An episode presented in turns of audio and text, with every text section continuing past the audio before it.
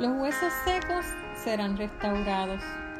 En su palabra nos dice en Ezequiel 37 del 1 al 5, la mano del Señor vino sobre mí y su espíritu me llevó y me colocó en medio de un valle que estaba lleno de huesos. Me hizo pasearme entre ellos y pude observar que había muchísimos huesos en el valle, huesos que estaban completamente secos, y me dijo, Hijo de hombre, ¿podrán revivir estos huesos? Y yo le contesté, Señor omnipotente, tú lo sabes.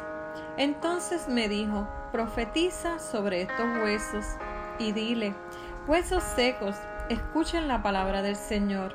Así dice el Señor omnipotente a estos huesos yo les daré aliento de vida y ustedes volverán a vivir. Amén. Hoy el Señor nos dice, no importa cómo lleguemos a Él, Él restaura todo en nosotros. Puede que en este día nos encontremos sin ánimo, por las razones que sean, pero el Señor nos dice, yo restauro tus huesos secos, nos da aliento de vida, nos manda a profetizar en medio de dificultades. Él está ahí siempre esperándonos con sus brazos abiertos para restaurar todo lo que está deshecho y darnos su aliento de vida. El Señor, por medio de su palabra, nos afirma que para Él no hay nada imposible. Él hace todo nuevo.